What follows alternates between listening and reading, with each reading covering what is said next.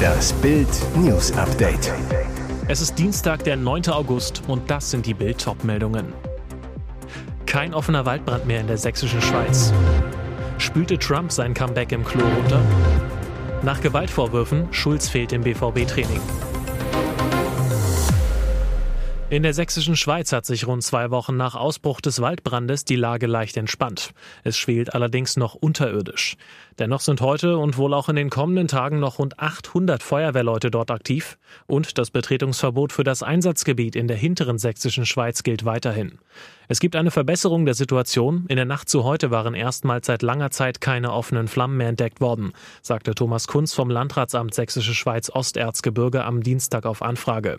Auch beim abendlichen Aufklärungsflug eines Hubschraubers der Landespolizei mit Wärmebildkamera wurden gestern am späten Abend weniger Glutnester lokalisiert. Es ist noch nicht absehbar, wann die Zahl der Einsatzkräfte reduziert werden kann, sagte Kunz. Schwerpunkt sei nach wie vor die Bekämpfung der Glutnester in teils schwer zugänglichen Regionen. Zudem werde in harter körperlicher Arbeit der Boden aufgegraben, um ihn anschließend zu bewässern.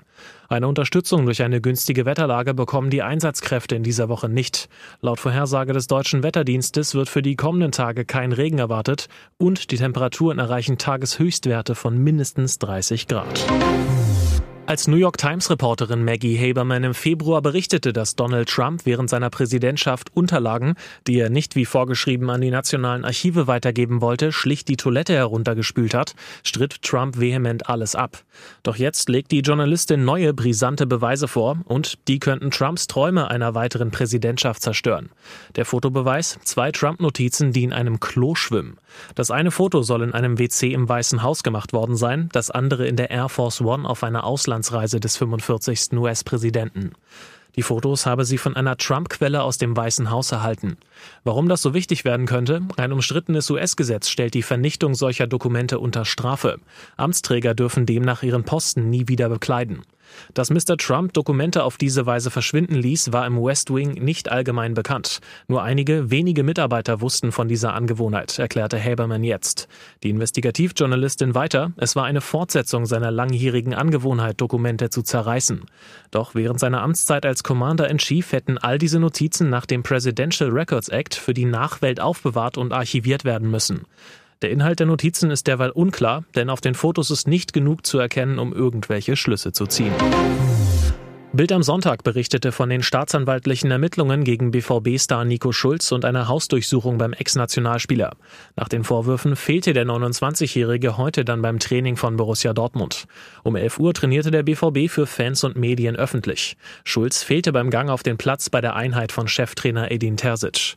Der Fußballprofi soll jetzt über eine vorübergehende Freistellung nachdenken, um private Dinge zu klären.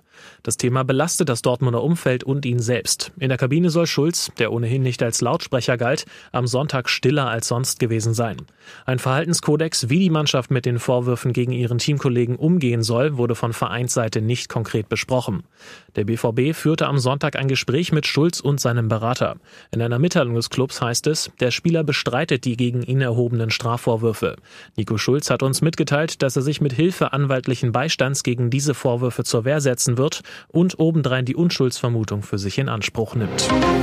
Jetzt hat das Transfertheater tatsächlich ein Ende. Eintrachts Flügelstar Philipp Kostic steht unmittelbar vorm Wechsel zu Juventus Turin. Nach langwierigen Verhandlungen haben sich beide Clubs nach Bildinformationen auf rund 17 Millionen Euro Ablöse plus mögliche Boni für Kostic geeinigt. Eintrachts Sportvorstand Markus Krösche war gestern für die finalen Verhandlungen nach Italien gereist. Kostic war zwar Morgen noch beim Abschlusstraining vor dem Supercup gegen Real Madrid in Frankfurt dabei, trug aber schon das Trikot der B11 und wird nicht mit der Mannschaft nach Helsinki fliegen. Krösche erklärt zum bevorstehenden Wechsel, wir haben immer gesagt, dass wir ihm bei einem für alle Seiten guten Angebot keine Steine in den Weg legen und gesprächsbereit sind. Aktuell sind wir in aussichtsreichen Gesprächen mit einem anderen Verein und es zeichnet sich eine Lösung ab. Vor diesem Hintergrund haben wir uns, auch auf Wunsch des möglichen neuen Clubs, dazu entschieden, das Spiel gegen Real Madrid ohne Philipp zu bestreiten. Bereits seit Wochen hatte sich ein Abgang von Eintrachts Flügelstar abgezeichnet. Kostic war sich schon längst über einen Vertrag mit Juve einig. Kaum machte die Nachricht die Runde, dass sich seine Ex Kim Kardashian von ihrem neuen Lover Pete Davidson getrennt hat, erklärt Kanye West diesen für tot. Dass Kims Ex-Mann ihren jüngeren Freund noch nie leiden konnte, daraus machte er nie ein Geheimnis. Seitdem Davidson an der Seite der Mutter seiner vier Kinder aufgetaucht war, wurde er für Kanye West zur Zielscheibe.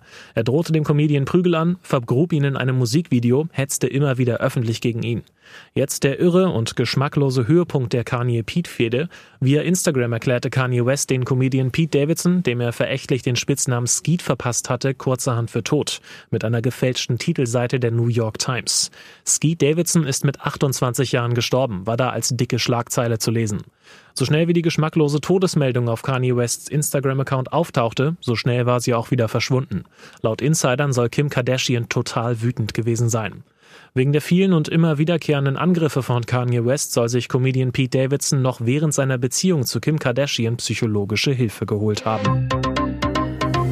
Und jetzt weitere wichtige Meldungen des Tages vom Bild Newsdesk. Olaf Scholz at sk.hamburg.de. Diese Mailadresse verwendete der heutige Kanzler in seiner Zeit als Bürgermeister von Hamburg. Wie jetzt bekannt wurde, hat die Staatsanwaltschaft sein digitales Postfach im März dieses Jahres durchsucht. E-Mails, Kalendereinträge und Anhänge, die seit dem 1. Januar 2015 eingegangen waren, wurden im Rahmen der illegalen Cum-Ex-Geschäfte gesichtet. Das berichtet das Hamburger Abendblatt und beruft sich auf Unterlagen, die Mitgliedern des Parlamentarischen Untersuchungsausschusses in Hamburg vorliegen. Konkret ging es bei der Durchsuchung um den Einfluss der Politik auf eine brisante Entscheidung im Cum-Ex-Skandal. Im November 2016 wurde auf eine Steuerrückforderung von 47 Millionen Euro gegen die Hamburger Warburg Bank verzichtet. Brisant, die Durchsuchung der Scholz-Mails soll im Zusammenhang mit Ermittlungen gegen den langjährigen SPD-Bundestagsabgeordneten Johannes Kahrs stehen. Der Anfangsverdacht gegen Kahrs Begünstigung und Beihilfe zur Steuerhinterziehung. Am 19. August muss Scholz erneut vor dem Hamburger Untersuchungsausschuss, der die Affäre aufklären will, aussagen. Regierungssprecher Steffen Hebestreit sagte auf Anfrage des Hamburger Abendblatts zur Durchsuchung der Scholz-Mails, davon sei ihm nichts bekannt. Hebestreit weiter, es gibt auch nichts zu verbergen. Wegen der Kämpfe rund um das ukrainische Atomkraftwerk Saporizhia schrillen international die Alarmglocken. Seit Anfang März halten russische Truppen Europas größtes Atomkraftwerk in der Zentralukraine besetzt.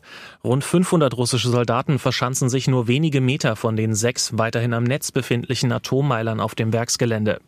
Die Atomanlage war in den vergangenen Tagen zweimal unter Beschuss geraten. Dabei wurden Teile der Anlage beschädigt, ein Reaktor musste abgeschaltet werden. Zwar ist bisher im größten AKW Europas keine Radioaktivität freigesetzt worden, aber Experten äußern sich trotzdem extrem besorgt. Jewgeni Simbaljuk, Kiews Botschafter bei der Internationalen Atomenergiebehörde, spricht vom Risiko eines beispiellosen Atomunfalls. Was dann im Radius von 40 oder 50 Kilometern um das Kraftwerk passieren würde, wäre mit Tschernobyl und Fukushima absolut nicht vergleichbar es wäre schlimmer. Kann das AKW militärischen Angriffen widerstehen? Grundsätzlich sind diese nicht Teil des Designs von Kernkraftwerken, sagt Risikoforscher Nikolaus Müllner von der Universität für Bodenkultur in Wien. Atomkraftwerke sind so gebaut, dass sie Naturkatastrophen, Flugzeugabstürzen oder Terrorattacken standhalten können. Schutz gegen gezielte militärische Zerstörung sei kaum möglich. Die Zerstörung der externen Stromversorgung der Anlage könnte laut Müllner im schlimmsten Fall zu einer Kernschmelze führen. Ihr hört das Bild News Update mit weiteren Meldungen des Tages. Frau fiel acht Meter in den Tod. Freizeitpark öffnet nach Achterbahnhorror wieder. Nur drei Tage nach dem tödlichen Achterbahnunfall in Rheinland-Pfalz geht das Leben im Clotti Park weiter. Die Betreiber haben sich entschlossen, das Gelände am Montag wieder zu öffnen. Erst am Samstag war dort eine 57-jährige Frau aus dem saarländischen Landkreis St. Wedel ums Leben gekommen. Nun klingeln wieder die Kassen. Die Betreiber schreiben auf Facebook, die Ermittlungen des Unfallhergangs durch die Behörden dauern noch an. Indessen sind die Untersuchungen vor Ort beendet und die vom Unfall betroffene Achterbahn wurde unmittelbar zur Wiederinbetriebnahme freigegeben. Immerhin, die Todesachterbahn wird für die Besucher noch nicht zugänglich sein. Die Betreiber haben sich dazu entschieden, die Anlage vorsorglich nochmal vom TÜV prüfen zu lassen. Daher bleibt die Achterbahn vorübergehend geschlossen. Hier ist das Bild News Update. Und das ist heute auch noch hörenswert. Durch das Musical Grease wurde sie zur Legende. Jetzt ist Olivia Newton-John im Alter von 73 Jahren gestorben. Die berühmte Sängerin und Schauspielerin ist am Montagmorgen auf ihrer Ranch in Südkalifornien im Kreise ihrer Familie und Freunde friedlich gestorben, wie ihr Mann John Easterling via Facebook und Instagram mitteilte. Ihr großer Durchbruch kam 1978.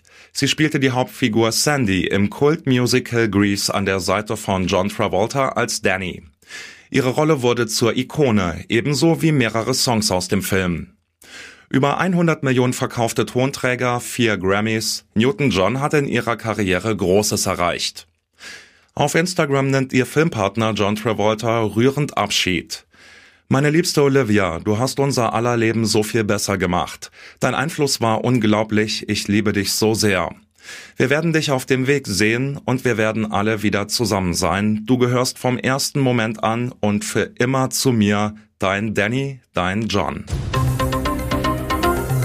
Weitere spannende Nachrichten, Interviews, Live-Schalten und Hintergründe hört ihr mit Bild TV Audio.